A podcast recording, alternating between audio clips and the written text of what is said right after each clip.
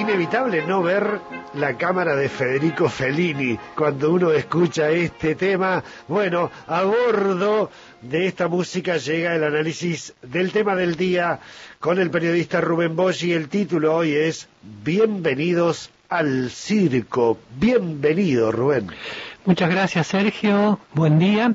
Buen día a mis fugaces admiradoras que seguramente habrán disfrutado de las películas de Federico Fellini porque son generacionalmente propicias para ese cine y las imagino con esas turgencias de, la, de las mujeres de Fellini, aquella gorda sensacional de Amarcor. Bueno, eh, bueno, lejos de Nino Rota está el Congreso Nacional de la República Argentina, que está eh, tironeado por la coyuntura política claramente electoral. Sabíamos todo que esto, todos que esto iba a pasar. Este tramo del año distinguido por las elecciones, eh, la pandemia quedó sepultada bajo el peso de las urnas eh, y con la coincidencia, por supuesto, de, de su progresivo retiro. En la historia de la humanidad no hay pandemia que haya durado más de dos años, dos años, tres es el máximo.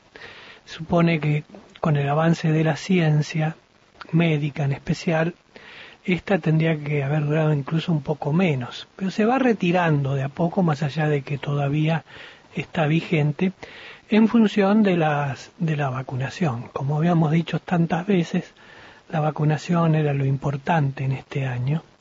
Y, y bueno, es muy buena noticia que se haya superado el 50% de la población ya con las dosis completas de vacuna.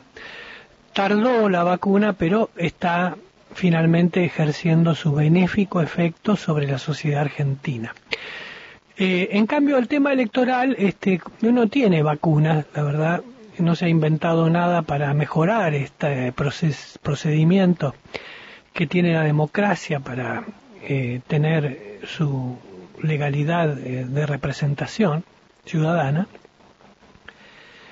Y en las últimas horas eh, se, armó como una especie de escalada bélica en diputados, en la Cámara de Diputados, en función de, de una iniciativa que la verdad que no, no debería dar para semejante estruendo como el que hubo en la política con la ley de etiquetado, que es una norma que, bueno, no se le puede discutir su contenido, importante, pero la verdad es que eh, no, no haría falta una ley para disponer que las este, empresas fabricantes de alimentos tuvieran que cumplir con ciertos requisitos de etiquetado. Todo eso está contemplado ya en la legislación argentina, eh, en la ley que de, alimentos. Eh, y, las pequeñas innovaciones que esta ley pone para hacer más claro el mensaje de si estás comiendo algo que pueda afectar tu salud, fundamentalmente, eh, se pueden hacer sobre las mismas leyes vigentes con un decretito, digamos, ampliatorio. Eh, hemos hecho tantas cosas por decreto en Argentina. Por empezar, todo el periodo de cuarentena de la pandemia estuvo regido por decretos, nunca pasó por el Congreso y eso era más, eh, digamos, eh, hubiera justificado y necesitado de una ley, pero sin embargo no hubo ley, ni siquiera se planteó.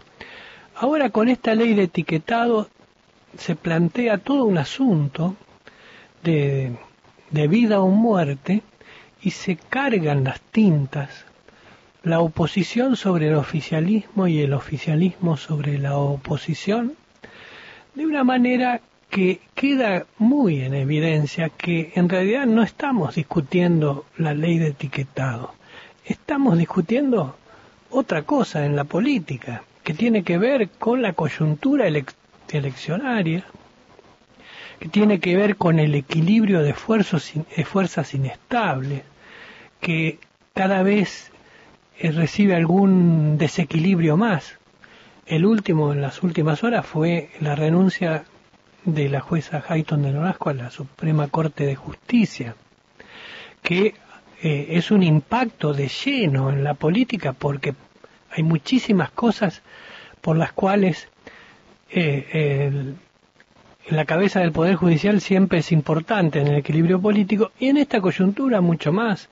Digamos, todos saben que se está jugando con el equilibrio de fuerzas que queda en el Congreso y con la posible pérdida de mayoría en el Senado que, corre riesgo eh, el oficialismo si se repite un, un este, resultado similar al de las PASO. Eh, todo esto enseguida abre la puerta a, a, cuestiones que están retrasadas en la justicia que tienen eh, apuntan directamente a personas tan importantes, referentes tan importantes como la misma vicepresidenta de la Nación, Cristina Kirchner. Por lo tanto, lo que pasa en la Corte tiene una eh, repercusión muy fuerte siempre y en esta coyuntura mucho más todavía, justo en el medio del proceso electoral.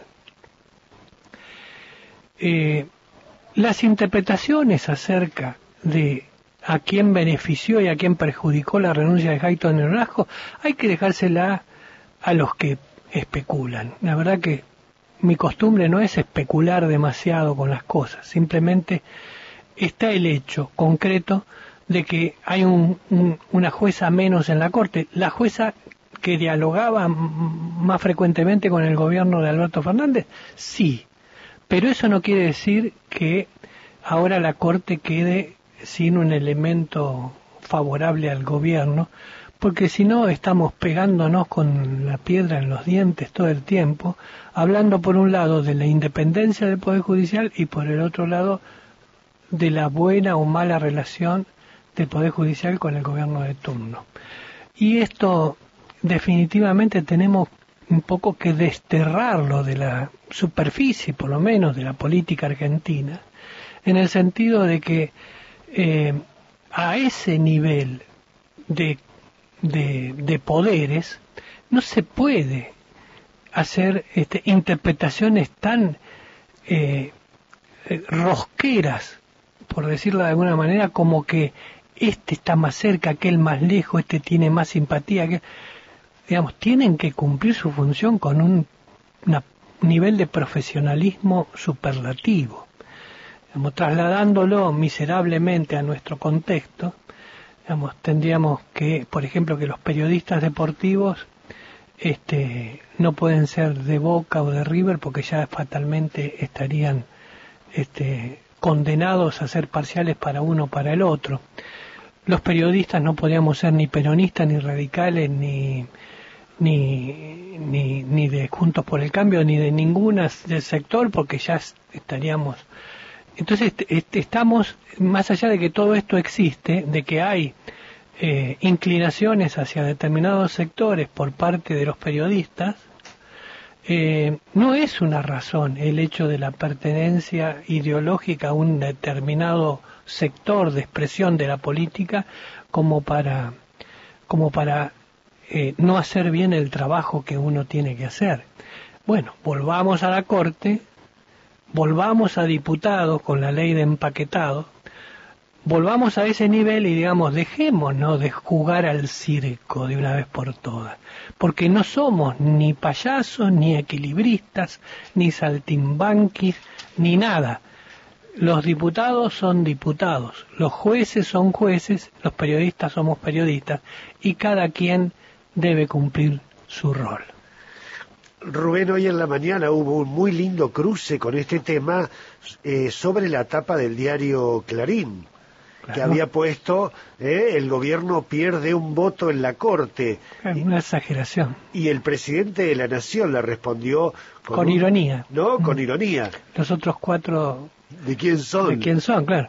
Como diciendo, entonces los otros cuatro son de macristas. Claro. Por ejemplo. Claro. Bueno, pero porque esto, claro, entramos en la chicana y en, la, en el boludeo, digamos, eh, que a lo que somos tan afectos.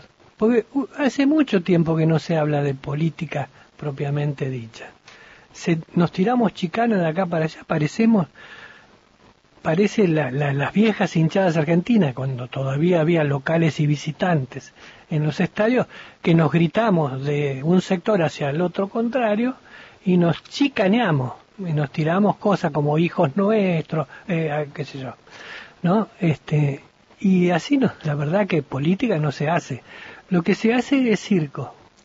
Por eso la elección de Nino Rota, por eso ocho y medio de Fellini.